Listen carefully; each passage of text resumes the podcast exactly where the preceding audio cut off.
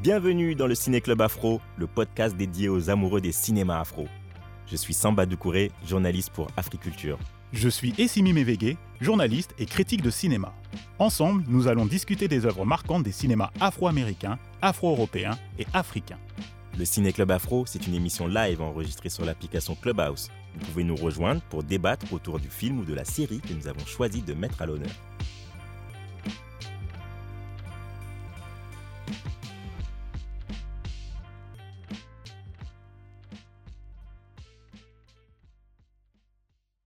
Bonsoir à tous, ravi de vous retrouver pour un nouvel épisode du Ciné Club Afro, le club des aficionados du cinéma afro, d'Amérique, d'Afrique et d'Europe. On vous retrouve tous les jeudis soirs, enfin non, les jeudis soirs, une fois sur deux, sur Clubhouse, pour discuter des meilleurs films et séries afro. Previously, lors des précédentes rooms, nous avons reçu le comédien Steve Tienche pour une masterclass. Ensuite, on a débattu lors d'une autre room à propos de l'influence de Menace to Society sur les banlieues françaises. Et dernièrement, nous avons évoqué le cas d'Idris Elba dans une room consacrée à The Harder They Fall. Ce soir, dans le Ciné Club Afro, nous allons discuter de Blood Brother, en français Frères de sang, un documentaire Netflix réalisé par Marcus Clark. Je suis Samba Doucouré, journaliste à Africulture, et je suis accompagné de mon binôme Essimi Mevege, journaliste et critique ciné. Bonsoir tout le monde. Et aujourd'hui, nous avons l'honneur de recevoir Maboula Soumaoro, euh, maître ou euh, maîtresse de conférence en civilisation américaine à l'université de Tours et qui est l'autrice d'une thèse qui va nous intéresser aujourd'hui puisqu'elle porte sur la Nation of Islam et le mouvement Rastafari. Alors, Bonsoir je vous préviens. Bonsoir, euh, Maboula. Bonsoir Maboula. Et donc, euh, je vous préviens tout de suite, comme indiqué en titre, la room est enregistrée, donc vous êtes conscient que vos propos peuvent être diffusés. Voilà pour la mise au point. Donc, au sommaire, aujourd'hui, la présentation du film et du contexte de sa sortie. Euh, ensuite, vous pourrez partager votre analyse, nous expliquer pourquoi vous l'avez aimé ou pourquoi vous l'avez détesté. Et on passera enfin au, au grand débat du jour. Euh, donc, euh, Malcolm X est-il un traître? Question. euh, Était-il, était-il un traître? Était-il un traître? Ah ouais, ok. Bah, question, ouais, c'est pas, il manquait de place, j'imagine. On va, euh, on va pouvoir en débattre. Et on terminera avec un point sur les sorties cinéma euh, de- en France et en Afrique. Alors, c'est bon pour le sommaire. Euh, je vais vous présenter le film. Donc, euh, Blood Brother, c'est un documentaire qui retrace la relation entre deux figures du mouvement des droits civiques euh, américains, qui ont chacun à leur manière porté les, revendications des Afro-Américains, mais aussi et surtout de la fameuse Nation of Islam, une, une sorte d'église musulmane, objet de fantasmes et de répulsion. Euh, le boxeur Mohamed Ali et le, militant Malcolm X, donc sont les deux, les deux personnages euh, dont, auxquels on va s'intéresser. Euh, il y a entre eux une relation de maître à élève, une, amitié, une rivalité et en fait des liens de frères de sang. On va pouvoir en, en- en parler. Essimi, qu'est-ce que tu peux nous dire sur le contexte de ce film? Bah, euh, on est dans une période où on aborde enfin sur le prisme de la fiction et du documentaire la relation chaleureuse, complexe et tumultueuse entre Malcolm X et Mohamed Ali, que n'avait pas fait Spike Lee avec son film Malcolm X, d'où mes réserves sur le film de Spike. Cette relation a été traitée dans Godfather of Harlem, une série sur le gangster Bumpy Johnson, ami de Malcolm X et incarné à l'écran par Forest Whitaker, et aussi dans le film de Regi- Regina King, Samba qu'on avait parlé euh, dans le Ciné Club Afro, One Night in Miami, où la réalisatrice imagine une discussion entre Malcolm X, Mohamed Ali, Sam Cooke et Jim Brown. Il ne manquait plus que le documentaire se penche sur cette relation et avec Frères de sang, c'est chose faite et de manière frontale. Alors, Si je peux me permettre, il y a, il y a une petite évocation dans le film Ali euh, avec Will Smith. Oui, mais c'est pas, on n'est pas Non, en profondeur au niveau de la relation. Donc voilà, donc euh, comme je te l'ai dit, il n'y a que dans la série euh, Godfather et Harlem et dans le film One Night in Miami. Et aujourd'hui, donc, il manquait plus que le documentaire se, euh, se penche sur cette relation avec Frères de sang. C'est chose faite et de manière frontale, sans parti pris, avec des images d'archives inédites, qui nous permet de mieux comprendre les enjeux qu'ont subis les deux hommes à un moment où Malcolm X était sous tension avec la nation de l'islam. Donc voilà, et euh, ma première question est pour toi, Maboula. Ben, tout, tout simplement, qu'est-ce que tu as pensé euh, du documentaire euh, de Marcus et Clark? Alors, je me reconnecte, oui, je- parce que Oui, j'ai voilà. coupé mon micro. Alors, qu'est-ce que j'ai pensé? Ouais, c'était intéressant. J'ai pas appris grand-chose, mais euh, c'était bien expliqué. J'ai bien aimé euh, la mise en parallèle des, euh, des deux figures, en fait. Parfois, on ne fait pas le parallèle entre les deux. ça m'a fait quand même réfléchir à certains points. notamment, un truc que j'avais pas envisagé, c'était la différence d'âge. En fait, euh, Mohamed Ali, il avait 17 euh, ans de moins que, que, Malcolm X. Donc il y avait quand même une, pas un déséquilibre, mais il y avait euh, cette figure de, Malcolm X un peu comme un mentor, comme, un, comme une sorte de guide spirituel, tu vois. Ça, ça mhm. ça m'a frappé quand, quand j'ai regardé le, le, documentaire. Après, je trouve que c'était bien ancré dans, le, dans le contexte, ça, ça, ça mettait bien en avant euh, voilà les enjeux de ces années, euh, le début des années 60, là euh, où on est. mais après, bon, non, ça s'appelle Blood Brothers, donc c'est vraiment sur Ali et Malcolm X. Mais il y, avait des choses on, aurait pu parler plus profondément de la nation d'islam et voilà et on aurait pu parler parler pardon de davantage du mouvement pour les droits civiques à, cette époque mais je trouve que c'est bien fait que c'est une bonne entrée en matière et que c'est un bon résumé, une, petite synthèse euh, très précise euh, sur ces deux figures. Donc ouais, j'ai bien aimé en tout cas, je l'ai regardé. Tu n'as pas eu l'impression que dans ce documentaire, on, découvre plus la personnalité de Mohamed Ali à, cette époque-là, dans ce contexte-là? Un côté beaucoup plus, euh, une part d'ombre en fait, une part qu'on n'a jamais, qu'on n'a jamais révélée par rapport à certaines images d'archives. Oui, c'est vrai que là, on, bah, déjà, il s'agit d'une embrouille. Donc, euh, Exactement. Qu'on n'a jamais véritablement expliqué dans la fiction, même dans le documentaire. Euh, ouais. Cette embrouille-là. Oh, mais on peut, on, la décèle. Enfin, justement, je pense que si on avait plus d'infos sur la nation d'islam, ça, ça, apparaîtrait euh, plus clairement. Moi, moi, il y a des choses que j'ai senties, euh, notamment euh, sur les rivalités au sein de la nation, sur mhm. la, question des, de la classe dans la nation, c'est-à-dire toute la bourgeoisie de Détroit, tout l'entourage proche de, de, de, Mohamed Ali, pas de mhm. Mohamed, de Elijah Mohamed, tu, tu mhm. vois, tous les proches, tous les cadres. Et puis ça, ça, ça aurait pu renvoyer aussi à la aux raisons qui ne sont pas tellement explorées, aux raisons de l'opposition entre Elijah Mohamed et, euh, et, Malcolm X, enfin, qui ont mené euh, à, son départ de la nation d'islam. Tu vois, ça, ça a des hmm. racines un peu plus profondes. Mais en tout cas, voilà. Moi, qui, qui, ont été, qui ont été quand même assez détaillé, assez raconté dans la fiction et dans le documentaire. En fait, après, je ne sais pas si euh, tu vas être de mon avis, mais je vais exposer. Est-ce qu'il manque, il manque, euh, il manque un documentaire sur Mohamed Ali, sur toute sa période à la nation de l'islam, comment il y rentre? Et pourquoi il quitte la nation. Ça, ça n'a jamais été expliqué. On nous a toujours vendu euh, le Mohamed Ali, le, greatest, le plus grand, le politique, certes, mais jamais son côté, son passage à la nation de l'islam qui a été toujours occulté. C'est euh, et là le c'est un premier pas dans Blood, Blood Brothers. Je ne sais pas si tu es d'accord avec mon analyse. Je suis d'accord avec, toi. Je suis d'accord avec toi, mais après, ce qu'on ce qu'on perçoit aussi dans le documentaire, c'est qu'il y a il y a quand même euh, son passage à la nation d'islam, c'est pas le passage le plus glorieux pour le mainstream. Tu vois, de passer de Cassius Clay à Mohamed Ali, ça a été un problème et, ça, et c'est, le fait qu'il s'exprime publiquement euh, sur des affaires politiques et tout ça, c'est, c'est pas la, l'image de, de, Ali qu'on a voulu vendre pour la marketer et pour la, pour, pour, euh, tu vois, pour la faire circuler et pour mhm. fabriquer le héros. Tu vois, le mhm. héros, il est, il est venu, ça a été un, héros plus tard pour le mainstream. Hein. Je ne parle pas pour la communauté africaine-américaine ou pour. Oui, oui, bien sûr, pour le mainstream, oui, pour le mainstream. On Donc là, on, voit que vraiment, et c'est bien dit à la fin du documentaire quand on parle de son apparition euh, aux Jeux Olympiques de exactement. 1996. Tu, tu, vois, d'Atlanta. Ouais, exactement. Bien après les années 60, on est bien après la nation d'islam. C'est un peu comme euh, Martin Luther King. Tu vois, aujourd'hui, on prend Martin Luther King comme une icône. Euh, une icône euh, vraiment incontestée, incontestable, alors qu'en vérité, euh, quand il a été assassiné, euh, il était, c'était pas du tout un héros pour le mainstream des États-Unis. C'était pas du tout un héros. La fabrication, elle a, elle a de, la figure de, l'héros, elle, a, elle, a, été faite bien après, bien après sa mort, en fait. Bien après sa mort. Exactement.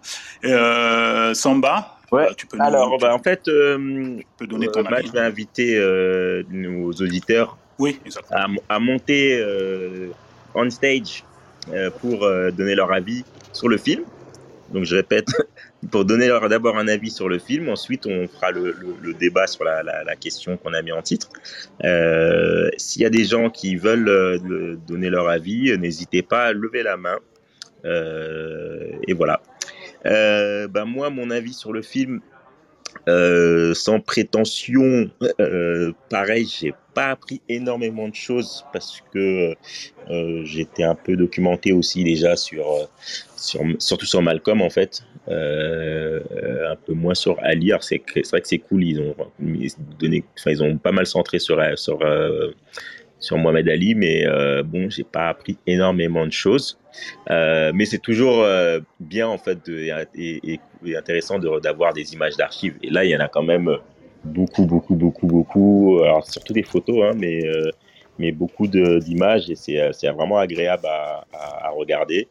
La, la, narration, je trouve qu'elle est elle est plutôt plutôt bien faite. On, j'aime bien comment comment il a été euh, comment il a été monté euh, mhm. et, euh, et, oui ben c'est vrai que c'est un, épisode qui qui avait pas été beaucoup beaucoup expliqué ou commenté ou, mis, à clair mis au clair quoi. Et et donc voilà c'est pour ça que j'ai bien apprécié quand même ce, documentaire. Et, et moi je suis toujours avide d'en savoir un peu plus parce que finalement, c'est des personnages qui sont énormément cités, euh, qui sont beaucoup commentés, euh, mais je trouve qu'on on, on, fait pas assez de place justement aux archives et à vraiment la parole qui, qui, tenait, la, vie qu'il pouvait avoir.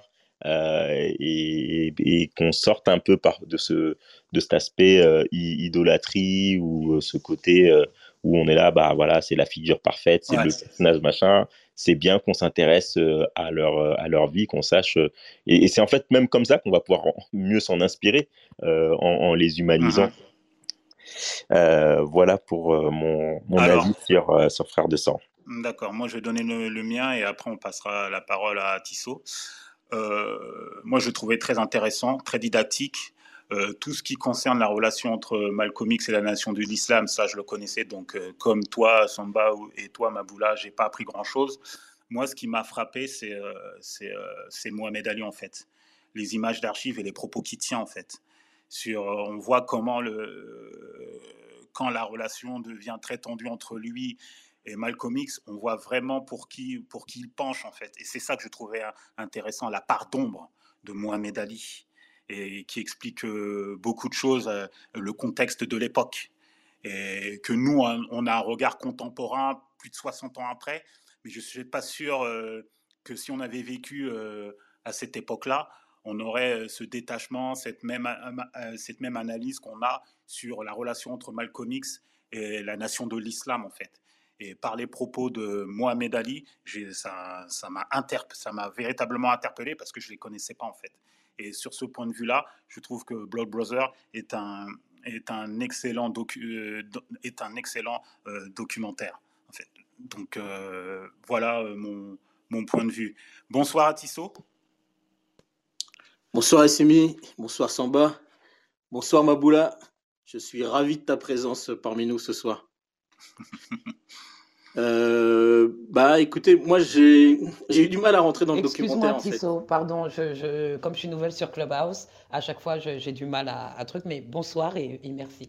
Non, il n'y a pas de souci, Maboula, il n'y a pas de souci. Euh, vas-y. Oui, je disais, bon, voilà, moi j'ai eu du mal à rentrer dans, dans le documentaire. Quand je dis j'ai eu du mal, c'est parce que voilà, j'ai commencé à regarder, je m'y suis surpris à plusieurs fois. Euh, évidemment, le sujet et puis euh, cette relation, elle, est, elle, me semble intéressante et importante. Euh, moi, j'aimais juste des réserves, en fait. C'est plus par rapport à la forme sur ce type de, de, documentaire, en fait. Voilà, c'est C'est-à-dire, c'est-à-dire, c'est-à-dire. C'est-à-dire. Bon, en fait, moi, je suis dans une période un peu particulière en ce moment. Donc, je, je, je lis des documentaires de création et je, D'accord je vois des documentaires de création mhm. et il y a certains documentaires en fait qui sont euh, faits sur Netflix et sur d'autres plateformes en fait où mhm. euh, où c'est un peu les les mêmes dispositifs en tout cas tu vois euh, au niveau soit du montage soit au niveau donc de la mise en voilà et donc Euh, mais je pense que voilà, c'est un film que je vais regarder de nouveau, mais euh, quand je serai dans une autre période, quoi. D'accord, je peux comprendre, mais oui, c'est vrai que c'est un monta c'est monté assez basiquement, assez traditionnellement pour un documentaire. Il n'y a pas d'effet de style, mais on est plus là sur. c'est très didactique en fait. On est là pour, pour, pour instruire. Euh, je ne sais pas ce qui pouvait amener de plus sur le terme de la création et surtout euh, ce qui est le plus intéressant euh, dans le document, ce qui fait sa force, c'est surtout les images d'archives en fait. Oui, oui. Et il n'y en avait pas, énormément, il y en avait pas énormément durant cette période. Ouais, mais c'est pas une critique négative. Hein. Non, non, non, mais non, mais je sais, non, mais sur ce que tu disais justement, effectivement, sur les autres œuvres de fiction que tu as citées un petit peu au début de la soirée. Euh, là, c'est intéressant justement d'avoir une approche documentaire sur cette nature de, relation et, évidemment donc sur les archives qui sont présentées, euh, c'est bien fourni quoi à ce niveau-là. Mais euh, voilà, moi c'est tout ce que je peux dire en tout cas aujourd'hui pour, pour le film quoi. D'accord. sinon, Maboula, qu'est-ce que tu as pensé, si tu te souviens, dans le documentaire, des mhm. propos, par exemple, de Mohamed Ali quand il dit que tous ceux qui s'attaquent euh, à Elijah Muhammad, y compris Malcolm X, euh, doivent mourir, quoi, en fait. C'est euh, comment. vas-y, vas-y, pardon. Comment, comment, comment tu réagis par rapport à ce propos qu'on ne connaissait pas, en fait? Qu'on n'avait jamais entendu en fait. Que, Toi, je sais pas si toi tu, tu, tu, tu savais qu'il avait tenu ce genre de propos. Moi, je le savais pas. J'ai découvert dans, dans, dans, le documentaire. Mais comment toi tu as réagi quand tu vois quand as entendu ça de Mohamed Ali quoi? Parce que ça, c'était jamais sorti. Ouais, moi en fait, j'étais pas, pas tellement étonnée parce que même si j'avais pas, tout comme toi, j'avais pas entendu ces propos, tu vois, mais ils m'ont pas choqué parce qu'il y a eu toute une campagne qui a été menée contre euh, Malcolm X à partir du moment où il a quitté la, nation d'islam ou à, partir du moment où il a été interdit euh, de s'exprimer au nom de la nation d'islam.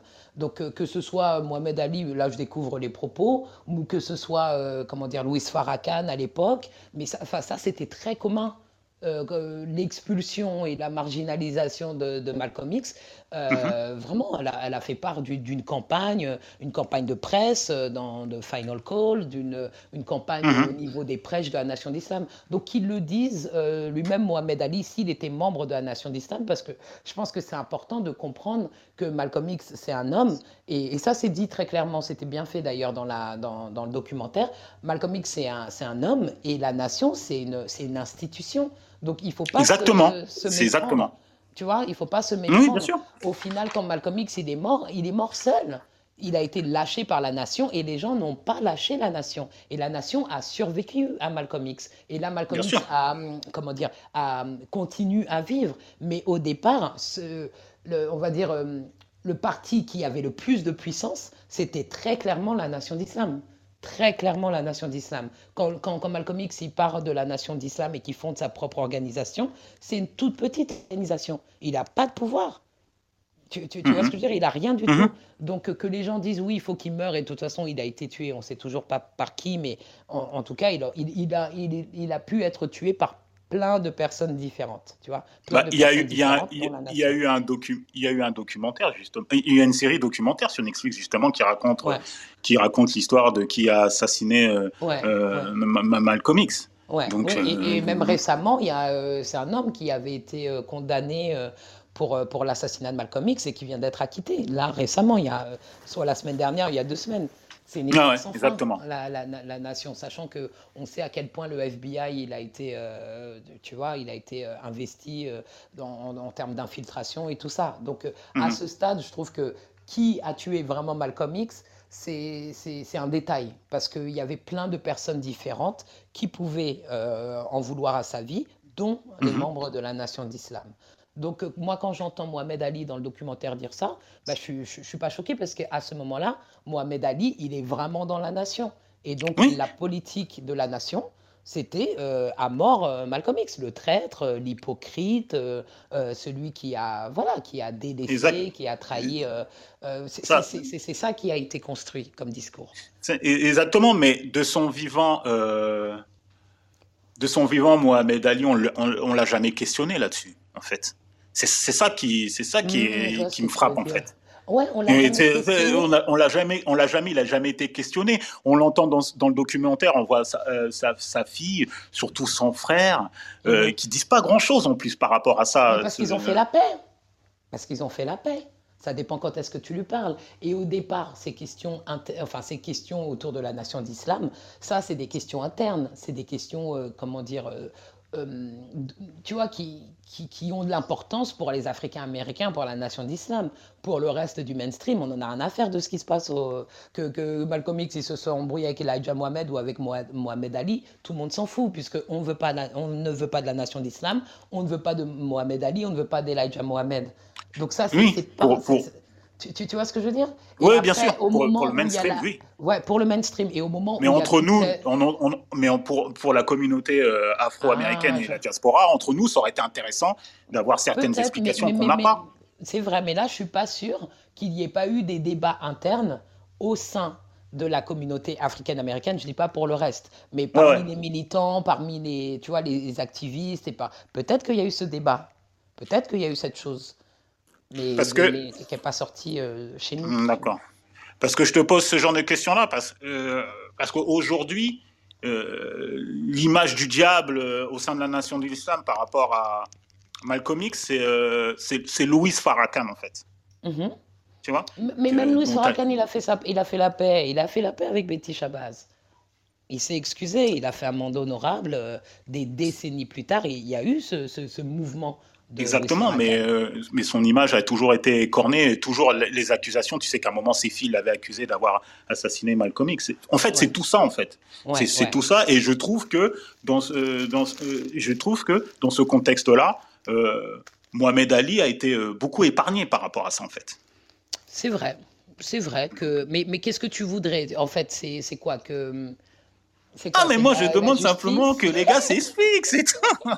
mais tout le monde est mort. oui, oui, oui, mais là, il est trop tard. Oui, c'est ça. À l'époque, il fallait que les gens s'expliquent, c'est tout. mais en fait, moi, ce qui me choque pas dans ce que tu dis, c'est que des embrouilles, il y en a eu plein. Oui, plein, oui. Tout, tout le monde s'embrouille avec tout le monde quelque part, donc soit d'organisation à organisation, ou soit au sein même de l'organisation. La nation d'islam, si, si, si, on se penche sérieusement sur, sur cette organisation, c'est un truc de ouf. Il n'y a que des embrouilles. Que des embrouilles depuis le départ. Ah, bien sûr. Même la prise de pouvoir d'Elijah Mohamed, euh, qui est considéré comme le, le co Le messager. Ouais, le messager, tu vois, mais ce n'est pas lui le fondateur c'est euh, comment dire Farad Mohamed qui a disparu. On ne sait même pas qui c'est ce mec. Il a disparu. On ne sait même pas qui il était. Il y en a qui disent même qu'il était. Euh, euh on ne sait même pas quoi il ressemble. non, mais on ne sait même pas quoi il ressemble. il, il, venait, mais peut-être d'un pays étranger. puis il a été au Canada. Et puis, enfin, c'est un truc tout chelou. On ne sait pas qui c'est. Et au moment où il disparaît, eh ben, il y a une lutte de pouvoir. Et c'est Elijah Mohamed qui arrive à s'imposer comme le, le messager. Mais ça aurait pu ne pas être lui. C'est-à-dire qu'il y a une embrouille dès le départ. À la disparition de Farad Mohamed, eh ben, euh, Elijah Mohamed a réussi à s'imposer. Mais il n'y avait pas que lui. vous voyez ce que je veux dire? Il n'y avait pas que lui. Oui, bien sûr. Comme, leader. Donc depuis le départ, il y a des embrouilles. Et, après, euh, l'embrouille avec euh, Mohamed Ali, pas Mohamed Ali, avec Malcolm X, pardon c'est encore une lutte de pouvoir. C'est-à-dire que, que, Malcolm X, il prend trop de place, que, que, Malcolm X, de toute façon, il a un positionnement qui est un peu différent de la nation d'islam. Parce que ce qu'on oublie, c'est que la nation d'islam, elle n'était pas investie dans le mouvement pour les droits civiques. La nation d'islam, c'est pas pas l'organisation de euh, comment dire de Martin Luther King, euh, c'est pas euh, SNCC, euh, c'est pas c'est pas les Black Panthers, enfin c'est pas c'est pas tout ça. La nation d'islam, c'est une, une, une organisation euh, religieuse, spirituelle, qui se retire. Elle est séparatiste. Eux, à la base, Exactement. les États-Unis, ils en ont rien à faire. C'était pas leur pays. Ils ont leur propre drapeau, ils ont leur propre devise. Ils essayent de monter leur business et ils sont pas en train de s'intéresser ou de, de, faire du militantisme autour, autour de l'acquisition des, des, des, droits civiques ou du droit de vote. Eux, ils s'en foutent. Ils disent on veut même pas faire partie de ce pays. On va jamais gagner avec vous. On vous parle pas. Donc, quand Malcolm X. Exactement. Voilà, quand Malcolm X, lui, il dit euh, il va à la télé, il va, euh, comment dire, il va, il va dans les médias et tout ça, il fait trop de bruit. La nation d'islam, elle ne s'intéresse pas à ça. La première fois que la nation d'islam a appelé à voter, c'était en 2008 pour euh, l'élection d'Obama. C'est la seule fois. Sinon, hmm. eux, ils, ils, votent, ils votent même pas. C'est pas leur truc. Donc il y avait déjà un, problème de positionnement politique. Tu vois, parce que Malcolm X, mmh. malgré ce qu'il disait, euh, bah, il était euh, en conversation avec des autres activistes du, mouvement pour les droits civiques et tout ça, même s'il était radical et même s'il était marginalisé, il, il s'intéressait à ça. La nation d'Islam ne s'intéresse pas à ça. Ils sont c'est un monde, ça s'appelle Nation of Islam. nation of Islam, oui. Oui, c'est une nation, bien sûr. Donc les États-Unis, c'est pas leur problème. c'est pas leur problème. Merci Maboula. Après, il y a eu des évolutions. Après, il y a eu des ouais, exactement. Alors, euh, on a des personnes qui sont montées euh, on stage. Euh, donc, on a Tara et Simone. Alors, on va commencer par Tara qui est arrivée avant. Tara, est-ce que tu as vu Blood Brother Est-ce que tu peux nous donner ton avis sur, sur ce Salut Samba, salut Assimi, salut Maboula, ça fait plaisir d'être avec vous ce soir. Euh, ouais, j'ai vu. Euh, Salut Tara. Coucou. J'ai vu euh, Blood Brothers, je l'ai regardé. Alors c'est intéressant de vous entendre parce que vous, bah, chacun vient avec son prisme. Et moi, je suis ni cinéaste ni spécialiste des sujets, etc. En fait, ce qui m'a attiré, c'était que c'était une histoire d'amitié entre deux hommes dans, dans, des mouvements. Et, et moi, j'étais chaude pour ça parce qu'en fait, c'est rare qu'on parle de ça, alors qu'en fait, on oublie à quel point énormément du développement des mouvements repose sur ça, sur des amitiés, des embrouilles, etc. Donc je suis allée vraiment en mode curiosité, Netflix, euh, voilà, voilà. Et je connaissais pas l'épisode en fait. Et, euh, et le film, j'en parle tout le temps parce qu'en fait, je le trouve hyper contemporain, euh, notamment pour trois, trois questionnements clés qui me sont venus. Bah, le truc qui revient tout le temps, est-ce que l'intime est privé ou est-ce qu'il est politique? Et quand est-ce qu'il est privé et quand est-ce qu'il est politique? L'autre question, c'est un peu, tu vois, est-ce qu'il faut être fidèle à l'organisation avec laquelle on milite ou avec nos principes et nos valeurs? Et si du coup il y a dissonance, ben comment on fait en fait? Ça, c'est aussi un truc qui revient souvent. Et après, il y a un peu ce truc de, comme scientifiquement parlant, ton cerveau, il t'empêche d'accepter un truc que tu n'as pas envie de savoir sur quelqu'un ou sur une communauté ou sur quelqu'un que tu admires, etc. Euh, c'est sûr que si tu l'ouvres, en fait, tu vas, c'est un suicide euh, politique ou social ou militant, etc. Et est-ce que ça veut dire que ben faut parler quitte à se suicider? On en a connu plein qui ont fait ça. Ou est-ce qu'il faut se taire parce que euh, nanani la cause, etc. Ou est-ce qu'il y a une troisième voie qui permettrait à la fois de sortir un peu des supercheries, sortir les gens chelous et tout, et continuer à construire du pouvoir collectif? Et j'ai trouvé que c'était hyper intéressant en fait parce que c'est des questions qui se posent dans tous les mouvements, en fait, politiques, euh, écologistes, antiracistes, féministes, etc. Et du coup, j'ai vraiment euh, kiffé, donc, euh, dans cet angle-là, personnellement. Merci, Tara. C'est intéressant comme, comme lecture. Simone. Bonsoir, Simone. Bonsoir, Simone. Simone, tu nous entends? En bas à droite, Simone, pour ouvrir le micro. Ouais. En bas à droite. Voilà, oui, oui, je suis. Euh, la technologie. Euh. non, c'est pas ça, c'est que en même temps, euh, je viens juste de rentrer. ah, voilà. pas de souci. bien d'enlever ton manteau, enlever tes chaussures. non, j'ai commencé à vous écouter par ailleurs. non, non, non.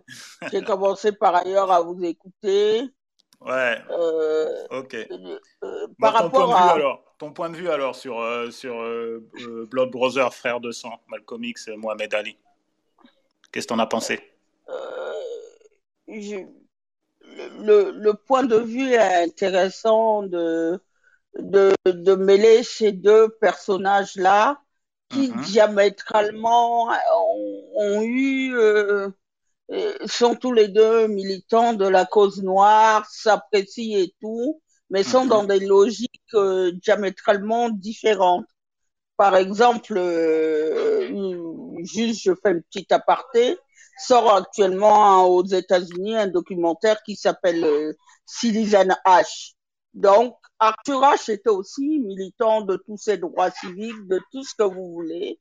Et ce qui est bien euh, dans ces documentaires, ils permettent vraiment de faire la distinction entre les gens on a tendance à considérer que comme ils sont noirs, le même problème, chacun a sa manière d'aborder les choses.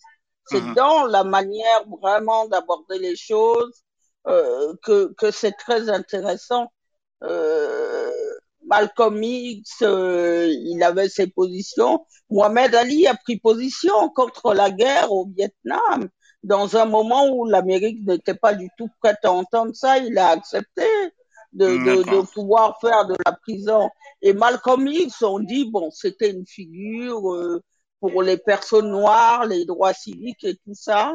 Euh, mm-hmm. Juste pour terminer là rapidement, euh, on a eu Sonia Sanchez qui est venue à Paris pour ses mémoires. Elle-même, elle a parlé de l'éloquence de Malcolm X. Elle dit c'est quelqu'un qu'on ne voyait pas beaucoup parce que toutes ces petites conférences qu'il pouvait faire, c'était dans les universités, mais les universités n'étaient pas noires. Donc, quand on voyait Malcolm X, euh, les personnes noires, c'était au coin des rues et tout ça. Et donc, euh, tous ces raisonnements, juste pour terminer là-dessus, tous ces raisonnements-là, c'est bien que les documentaires permettent de voir ça, mhm. cette histoire qu'on voit comme ça non trafiquée. Mais sinon, l'Amérique elle-même, elle a beaucoup mis sous silence cette histoire. On voit encore avec la mort de Malcolm X et tout ça, les assassins qui n'étaient pas les bons. Voilà. D'accord. D'accord. Merci euh, Simone. Euh, est arrivé euh, en stage avec nous Daryl. Bonsoir Daryl. Daryl, tu nous entends? Daryl? Oui, oui, oui, oui, je suis là. Je suis là. bonsoir, bonsoir Daryl. Qu'est-ce que tu as pensé du documentaire euh, Frères de sang Blood Brother, Malcolm X, Mohamed Ali? C'était une expérience nouvelle pour moi parce que je. Vous excusez le, bruit, je suis encore au travail. Non, pas de souci. Euh, c'était, assez enrichissant parce que je connaissais déjà en fait. Moi, je suis un fanatique de, de Mohamed Ali, pas de Mohamed Ali, mais plus de, de Malcolm X. Et j'ai grandi dans, dans ça. Donc, quand j'ai vu que c'était le sujet de cette, de cette room d'aujourd'hui, là, j'étais très, très, très emballé. Vous m'entendez? D'accord. Donc, euh, j'ai été. D'abord, d'abord c'était enrichissant parce que je, je savais déjà qu'ils avaient une relation, mais je ne savais pas qu'elle était aussi forte et qu'elle a été manipulée, on va dire. Donc, euh, j'ai appris beaucoup de choses. Hein, j'ai appris beaucoup de choses. Mais je vais vous, je vais vous laisser continuer de parler. Et puis, le temps que je rentre à la maison, je, je pense que je, je, je, vais, je vais intervenir. D'accord, il n'y a pas de souci, Daryl. Merci d'être intervenu déjà. Mer merci, euh, Daryl. tout le monde déjà. Ouais. Bonsoir. Alors, on va couper son micro. Voilà, super, mmh. Daryl. Euh, alors, on va passer à la seconde partie. Euh, N'hésitez pas, encore une fois, à, à, lever la main si vous voulez euh, participer. Et à nous suivre, à suivre notre compte ah, oui. Ciné Club Afro pour avoir toutes les informations pour les prochaines rooms. Euh, on a mis le lien pour notre Instagram du Ciné Club Afro. Euh, mmh. Abonnez-vous pour afin de, de, recevoir, de savoir quand est-ce qu'on qu fait des rooms et les thématiques qu'on aborde.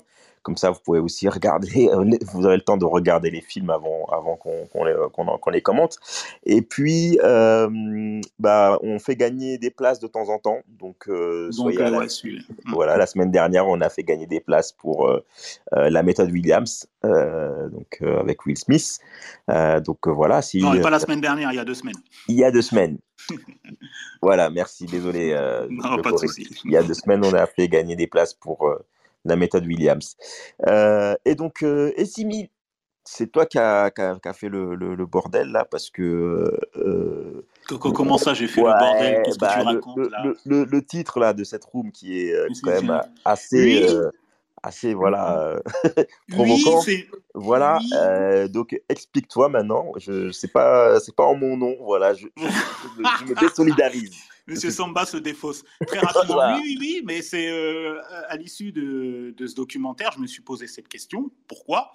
Parce qu'il faut savoir, on va resituer dans le contexte, hein, euh, entre l'année 1963 et 1964, il y a des tensions très vives entre Malcolm X et la nation de l'islam pour certaines raisons. Euh, par exemple, la déclaration de Malcolm X sur la mort de Kennedy, euh, que Malcolm découvre la vie débridée de Elijah Muhammad qui n'est pas en phase avec son discours, et les luttes d'influence au sein de la nation. Mais Malcolm X a en face de lui une institution, comme, comme l'a comme très bien dit Maboula, qui a ses codes et ses règles et qu'il ne, et ne faut pas remettre en cause, sinon on te considère comme un traître, un Judas à titre personnel, ce n'est que mon point de vue, si à cette, si à cette période, j'étais membre de la, de la nation de l'islam, j'aurais considéré sans doute à tort, que Malcolm X comme un traître, euh, alors qu'il avait, sur le fond, euh, entièrement raison.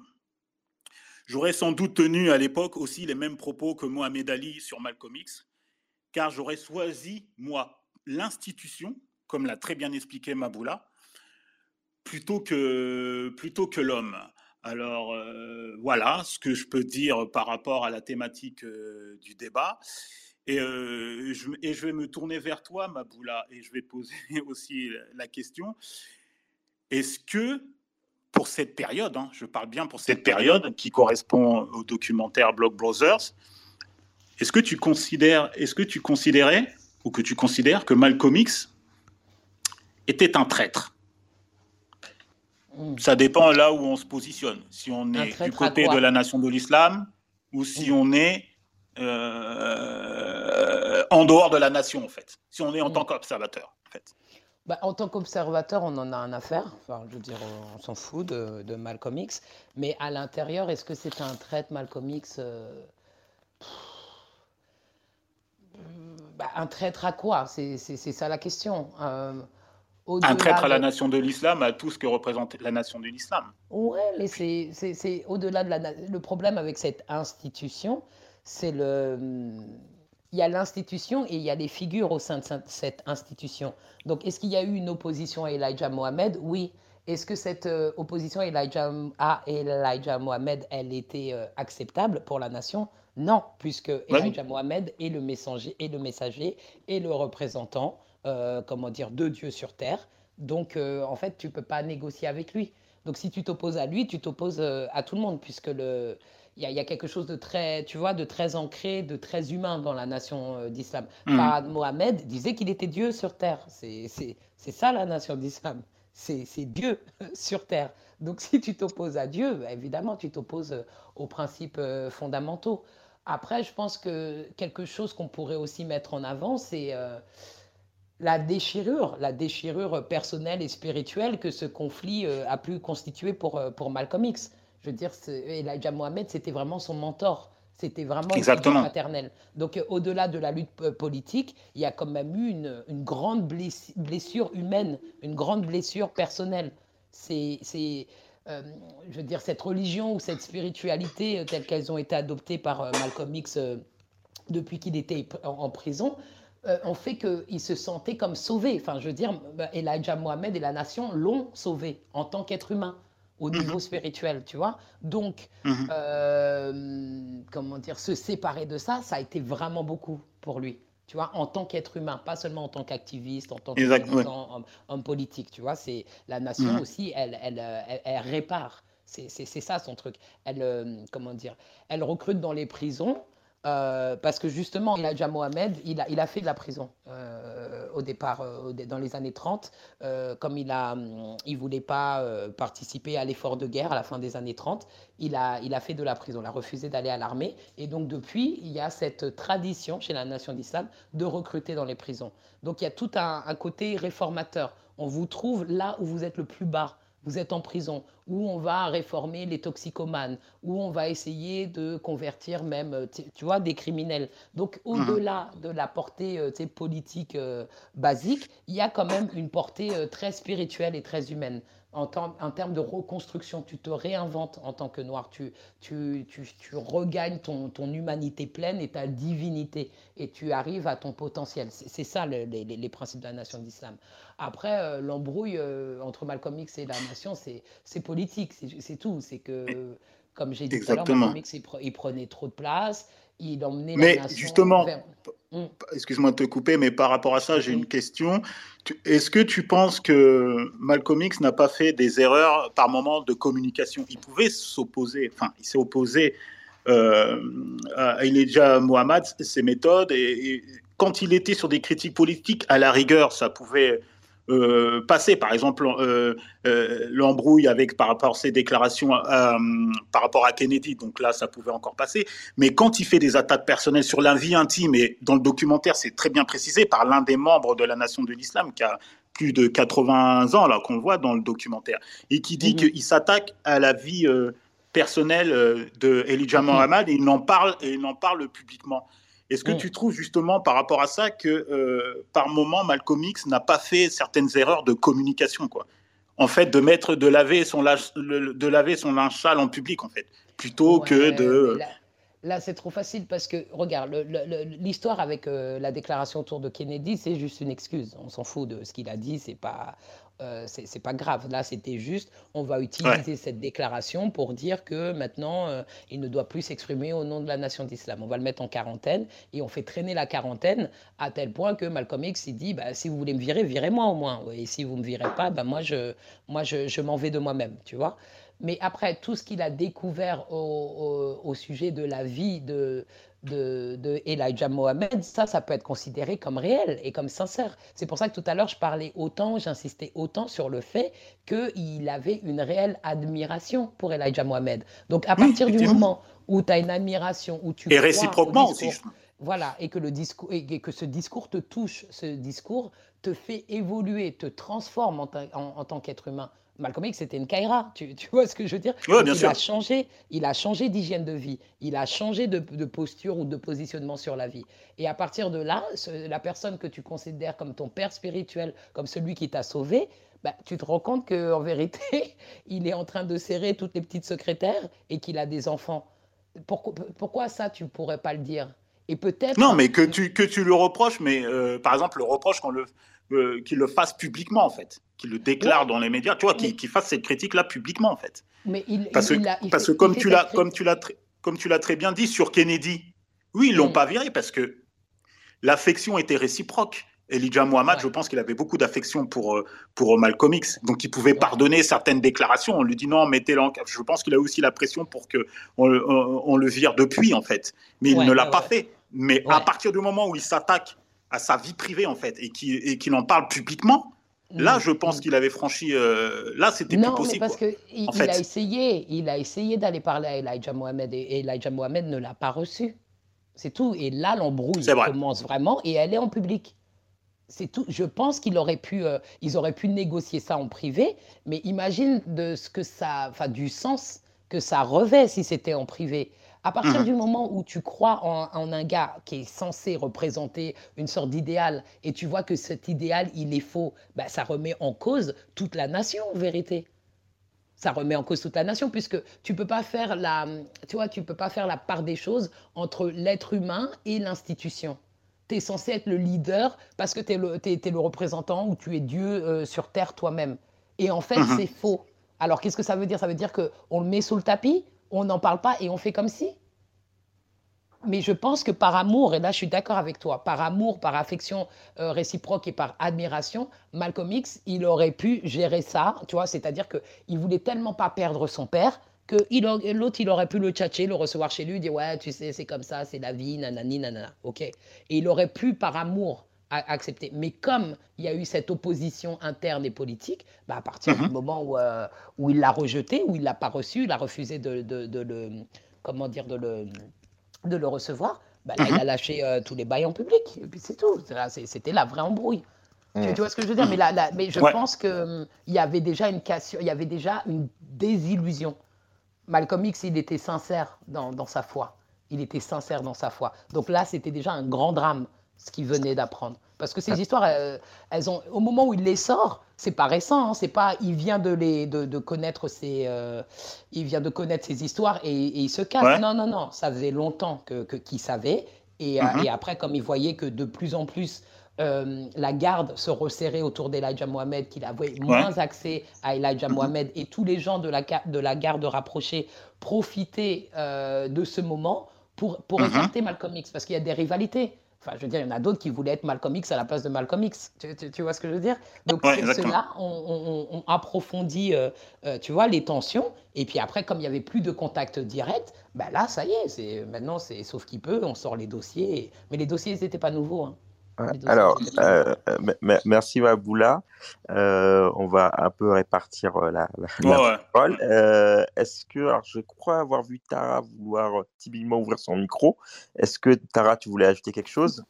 Ouais, pardon, je n'utilise pas beaucoup Clubhouse non plus, donc je sais pas bien comment ça marche. ouais, en fait, moi j'étais étonnée et Simi, en fait, on, on, a, tu vois, la logique inverse sur quand est-ce qu'on est dans de la traîtrise ou pas. Et je pense que ça dépend à quoi tu es fidèle.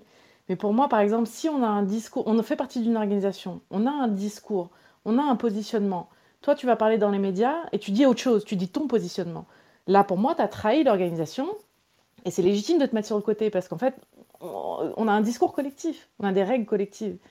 En revanche, si euh, tu dénonces quelqu'un qui lui-même a un positionnement qui est contraire à ce qu'il prêche, bah, tu vois, pour moi, qui, trahit en fait la structure? Pour moi, c'est Elijah Mohammed qui trahit. Puisqu'en fait, lui-même, il n'est pas fidèle à, son propre discours. quoi. Donc j'aurais le raisonnement euh, totalement inverse. Et donc, du coup, pour moi, c'est. Alors après, euh, Maboula, tout ce que tu dis sur le contexte, moi, quand je le regarde, j'ai pas, pas tout à fait le depuis quand. Enfin, j'ai pas du tout même. Depuis quand il savait, quand est-ce qu'il aurait pu sortir le truc et tout. Et pour moi, il y a plus une erreur, pas de com, mais stratégique, qui est de se dire, mais pourquoi tu balances comme ça quand tu n'as rien construit comme alternative Ou en tout cas, c'est l'impression qu'on a en regardant le film, je ne sais, pas, je sais pas ce qui été vraiment dans les faits. Et alors qu'en vrai, tu as raison, mais faut... c'est pas parce que tu as raison que tu gagnes, c'est pas parce que tu as raison que les gens vont te suivre en fait. Il y a, une euh, de sa, de sa part, euh, tu veux dire. Stratégiquement, de se dire, tu crois que parce que tu vas dire, ouais, en vrai, en vrai, il est pas honnête, en vrai, il fait des trucs sales et tout. Ouais, et, donc, en fait, et les gens ont le choix. Euh, en fait, vraiment, en termes neuroscientifiques, tu vois, c'est genre, ok, mais là, il y a de la sécurité, là, il y a du danger, donc, donc toi, sors, quoi. Et donc, euh, je suis surprise, en fait, d'entendre que. Pour moi, c'est la, fidélité, la fidélité aux principes et aux valeurs d'abord. La trahison, elle vient de celui qui ne respecte pas, respecte pas lui-même, pardon, les principes. Mmh, mmh, mmh.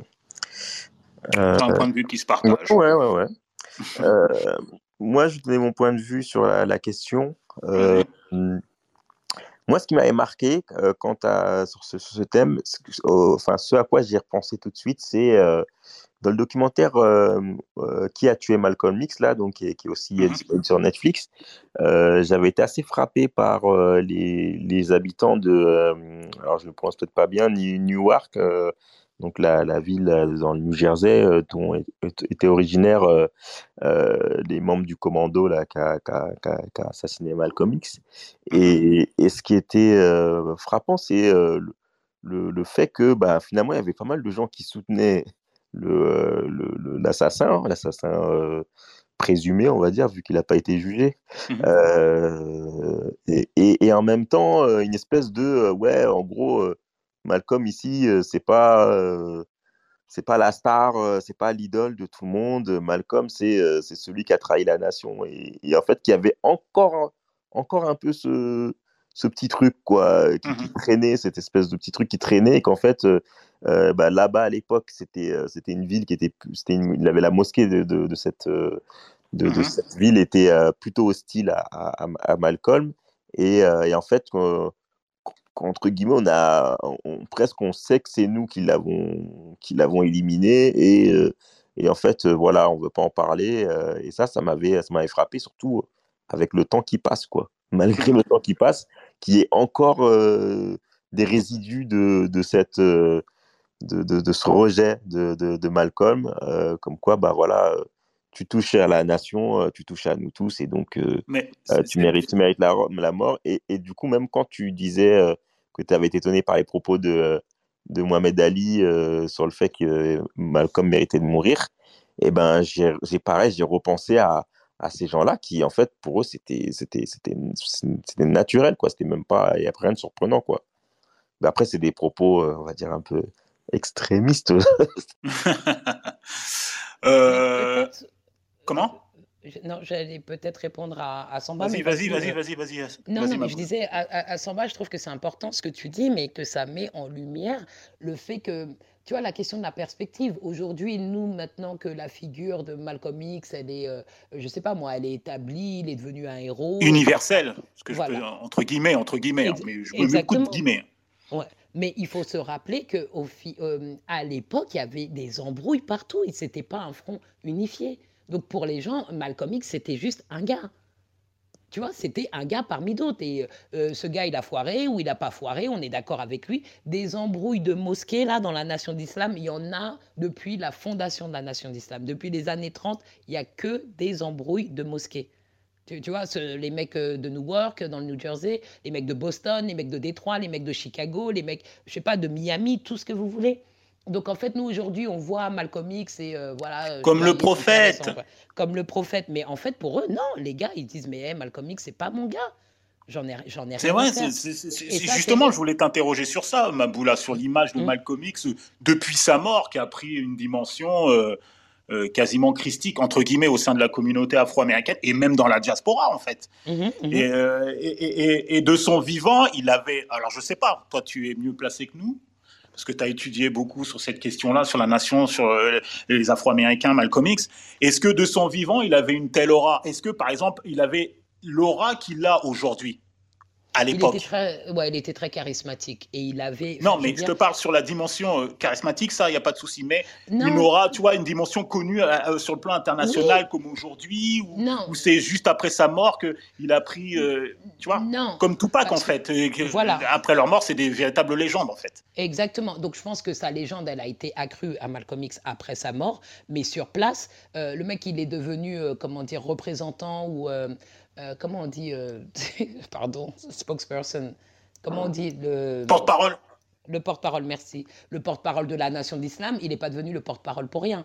Malcolm X, euh, on doit aussi comprendre que c'était un grand organisateur et qu'il a vachement recruté pour la nation d'islam. Des années 30 aux années 50, la nation d'islam, c'est une petite organisation confidentielle, comme il y en a plein. Tu vois, avant la nation d'islam, il y avait le Moorish Science Temple of America, par exemple, qui était basé dans le New Jersey. C'est pour ça que là, euh, Samba, tout à l'heure, est parlé de la nation euh, à Newark, dans la ville de Newark.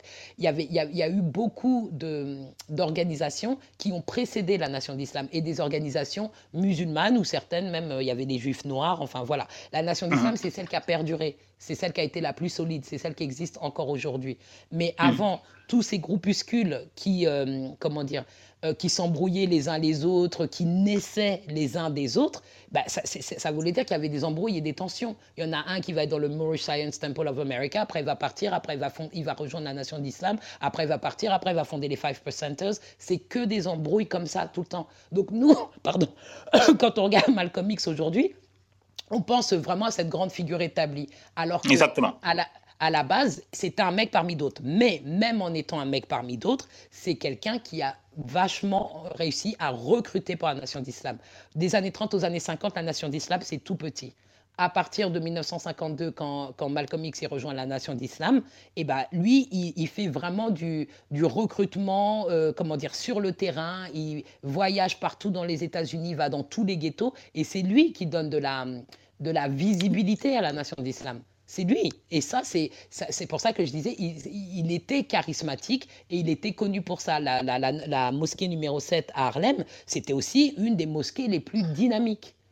Donc, tu, tu- tu vois, ça, ça, même Ouais. à son époque, il était, euh, c'était une grande figure, tout comme euh, Louis X, qui va devenir Louis Farrakhan. Lui aussi, il était dynamique. Il y avait quand même des grands. Parmi tous tous ces gars, il y avait des gars qui, qui sortaient un peu du Mhm. lot. Et après, maintenant, c'est encore plus grand euh, qu'à l'époque. Mais celui qui a recruté vraiment, qui a tout organisé, Qui a développé vraiment. sur la carte, c'est c'est Malcolm X sans aucun doute. Avant, la- des années 30 aux années 50, la nation d'islam, c'est rien. C'est rien. C'est une organisation religieuse et musulmane parmi d'autres. Il y a d'autres groupes musulmans. Par contre, c'est celle qui a duré le plus longtemps.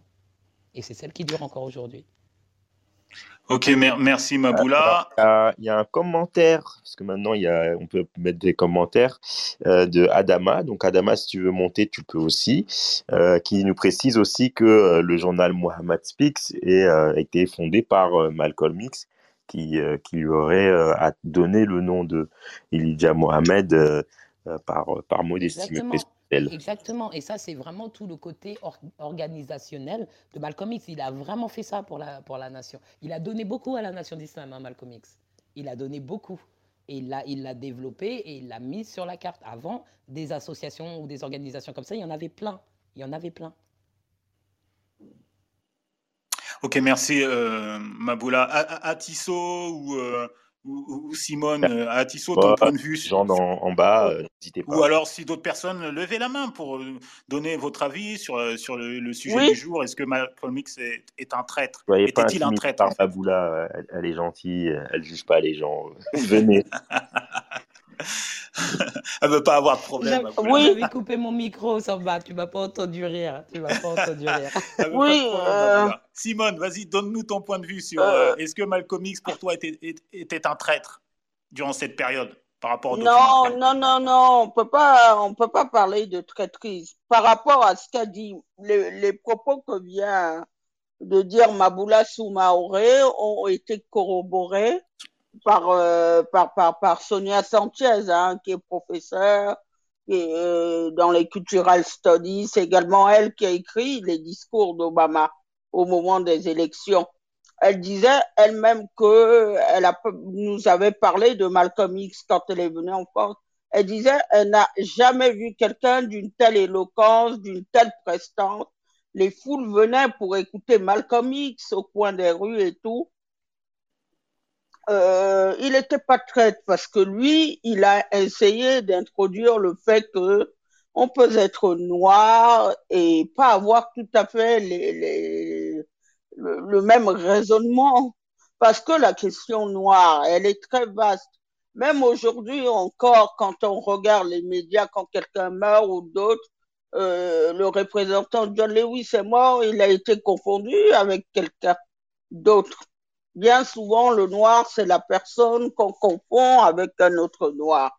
Et le débat, au moment où nous sommes là aujourd'hui, Malcolm X mort, le débat, il est toujours quel type de noir euh, je dois être ou quel type de noir il faudrait que euh, je sois. Le, le, le, les débats sont là même jusqu'aujourd'hui.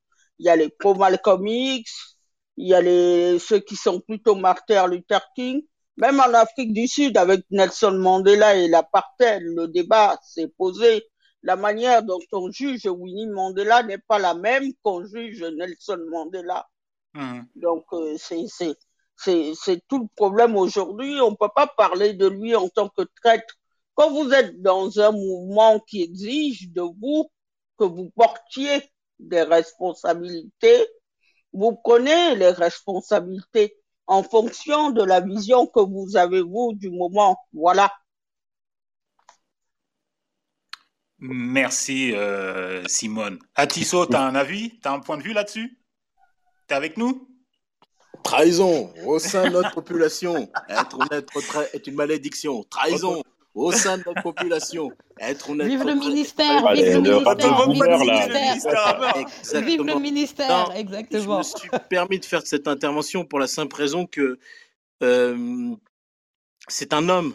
C'est un homme, et je crois que Maboula l'a bien expliqué, c'est être un homme au sein d'une institution, par moment, nous oblige soit à tenir compte de qui on est et à quel moment on, on parle au nom donc euh, d'un groupe, euh, sur une échelle, par exemple, vous savez, dans, dans, les bureaux municipaux, dans les partis politiques, il y a des réunions internes, il y a des discussions internes. Et donc, à un moment donné, quand la parole émerge après en public, effectivement, si on a un avis divergent au sein du groupe, dès qu'elle émerge en, en, public, on est obligé donc de représenter la parole du groupe.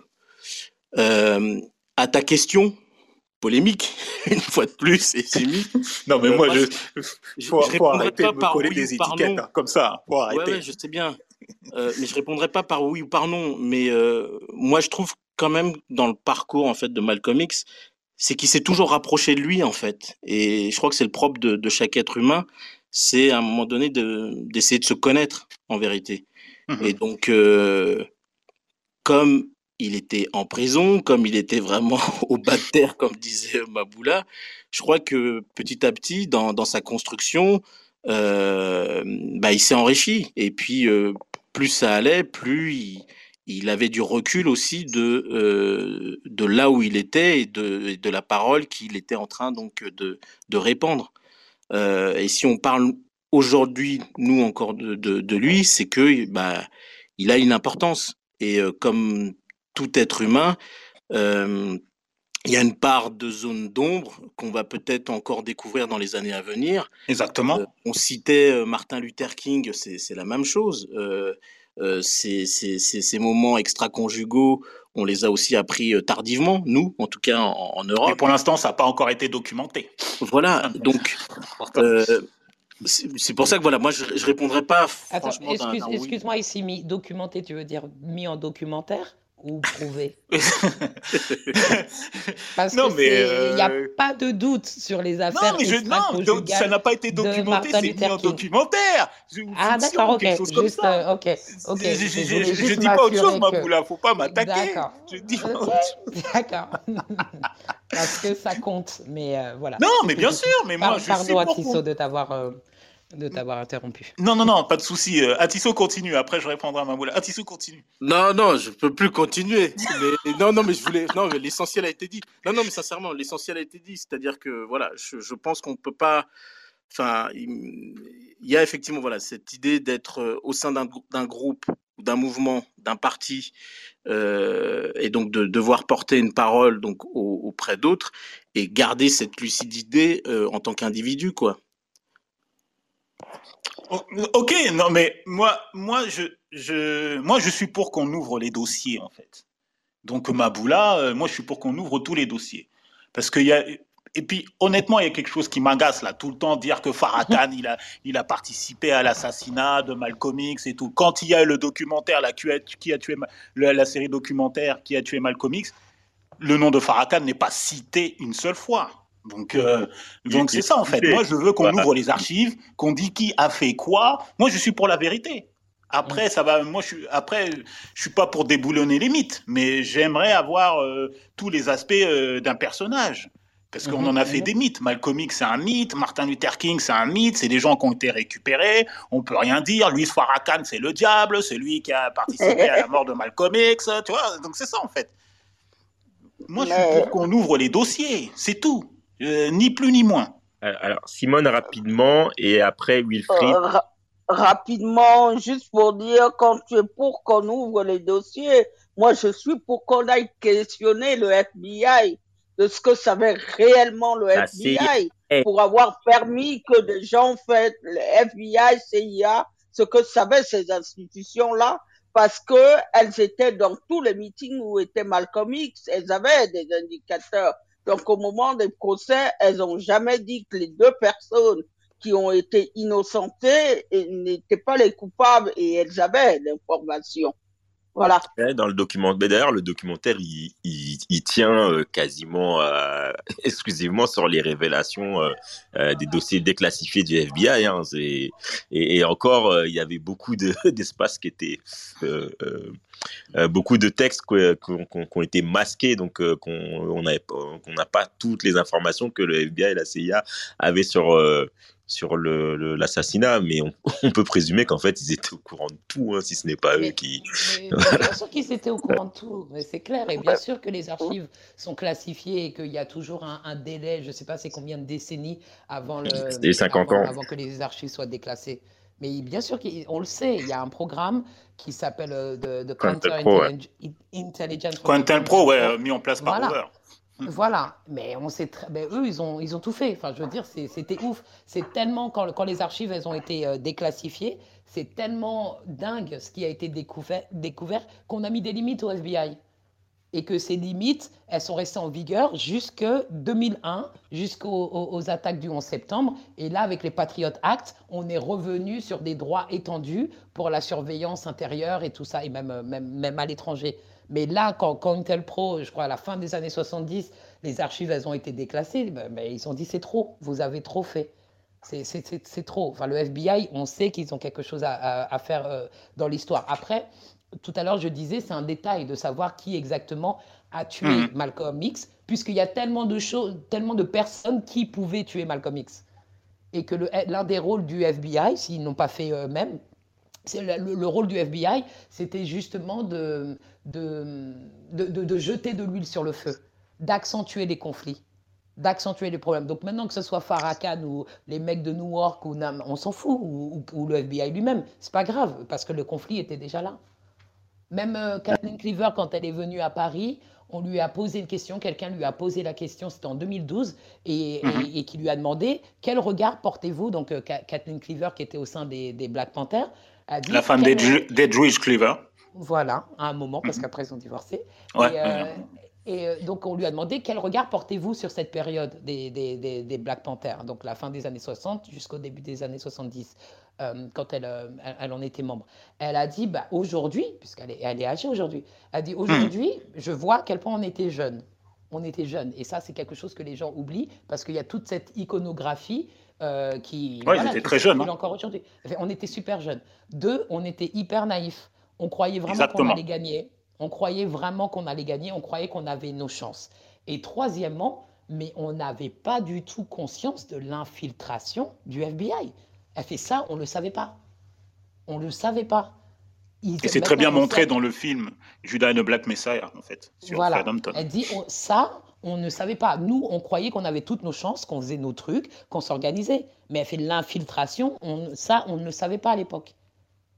Donc, c'était, je veux dire, ils ont, tous ces mouvements, ils ont été infiltrés. Tous ces mouvements ont été infiltrés. Et l'infiltration, ça voulait dire, euh, c'est ça, ça veut dire que vous n'avez pas à tuer les gens directement. Vous pouvez faire en sorte que les gens de l'organisation se tuent eux-mêmes. C'est des embrouilles, c'est des, euh, voilà, c'est ça euh, l'infiltration. Et ça, on le saura mmh. quand on aura accès à toutes les archives. Alors, merci Maboula. Alors, euh, on a dépassé l'heure. Donc, euh, Wilfried, est-ce que tu peux euh, faire ta prise de parole de manière succincte? Vas-y, Wilfried. À toi la parole. Vas-y, à toi la parole. Bonsoir tout le monde. Oui, oui, ce sera vrai. Je vais vous poser une, une, une, question justement avant que vous ne fermez la, la room. Mais juste pour donner mon avis à la question, euh, je pense pas, moi, euh, je ne dirais pas que c'était. Euh, j'ai pas vu le, le documentaire, hein, mais du coup, euh, je vais le regarder juste après.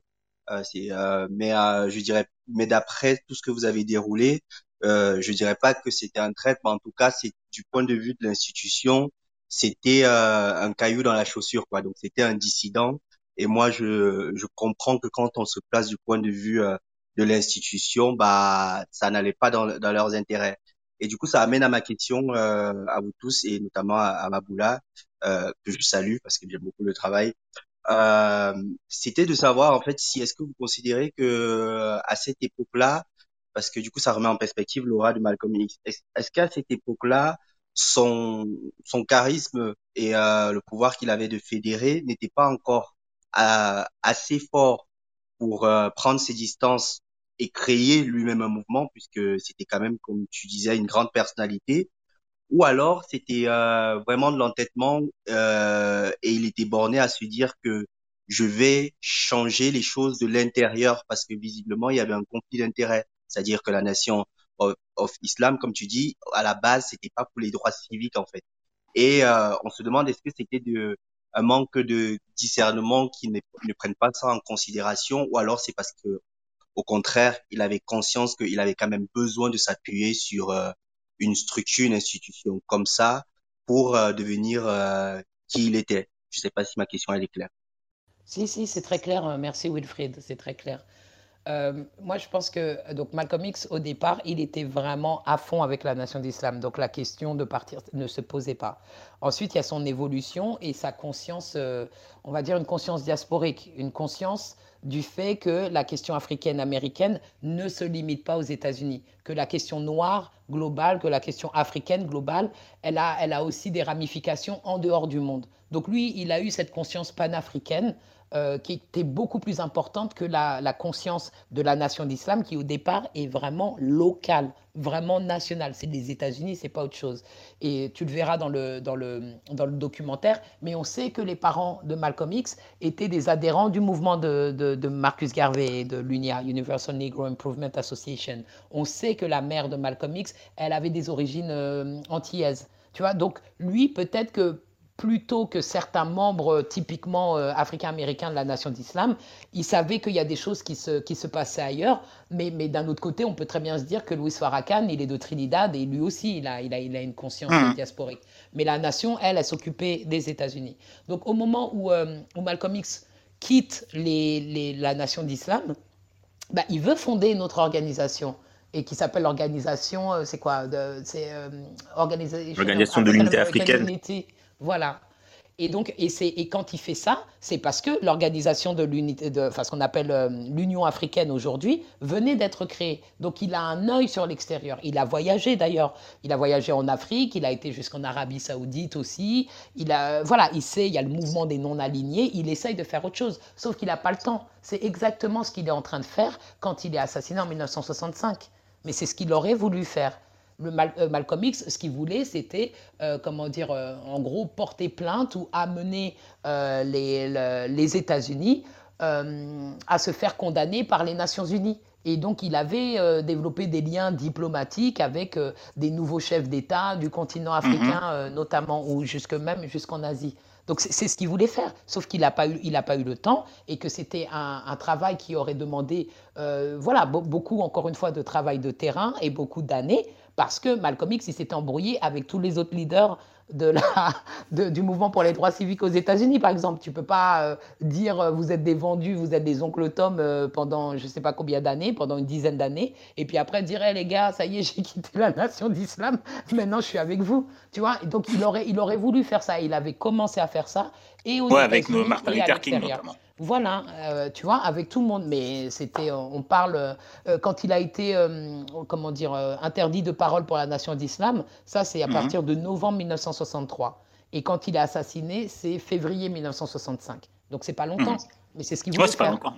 C'est pas mais c'est ce qu'il voulait faire. Et c'était encore tout petit. Son organisation, elle était toute petite.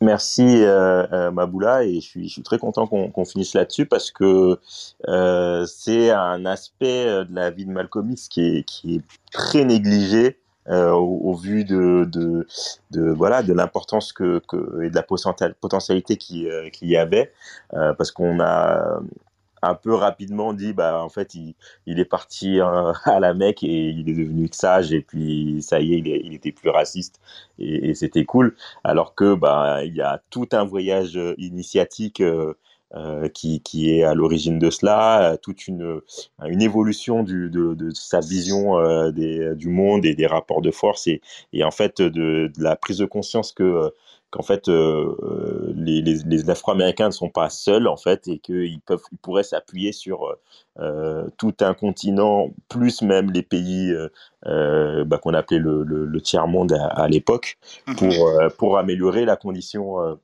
des siens et, et, effectivement on lui a pas laissé le temps de, de, de développer ça alors que bah, c'est vraiment l'aspect intéressant parce que c'est finalement c'est ça le le, le, vrai, enfin en tout cas le, un des héritages importants qu'il a, qu'il a laissé.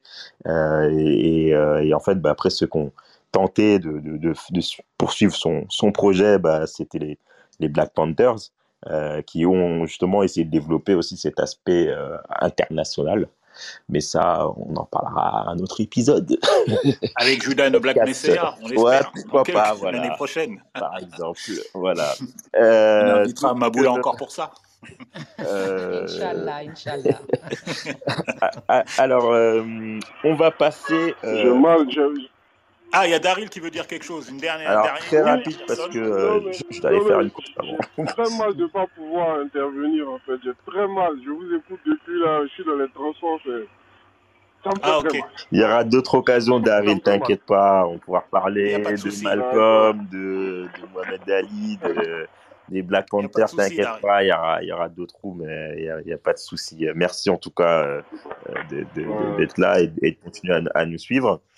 Euh, et Simi, on va passer aux sorties euh, de la alors, euh, il y a un film, une comédie qui s'appelle Sankara et moi, euh, de Laurent Deboise.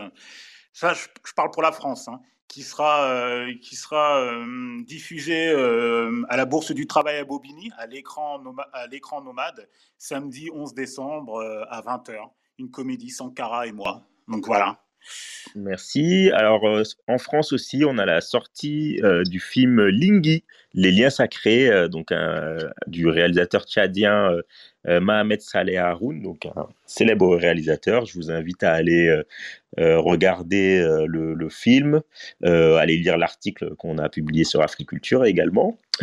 À ce sujet. Euh, et puis, bah, il y a le festival euh, en Afrique, euh, du côté de, du Sénégal. on a le festival international de court métrage Dakar Court, qui a démarré lundi 6 et qui se termine ce, ce, samedi 11 décembre. Donc, pour ceux qui nous écoutent et qui sont, qui sont au, au Sénégal, allez-y, ça se passe à l'Institut français. Euh, c'est voilà pour les, sorties euh, de la semaine. Euh, bah, je vous remercie tous d'avoir participé à, cette room.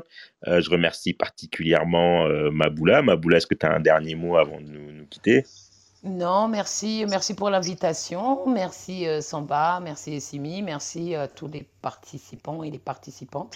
Et je vous ai donné un quart d'heure de plus que ce qui avait été prévu. Et vous en profitez parce que vous savez toujours que je ne vous dis pas non, surtout toi. Tu nous dis jamais non. Non, mais attends, ma, attends, ma boula, je vais, je vais te, je vais te rembourser parce que euh, voilà. Mon temps, tu vas me rembourser mon temps?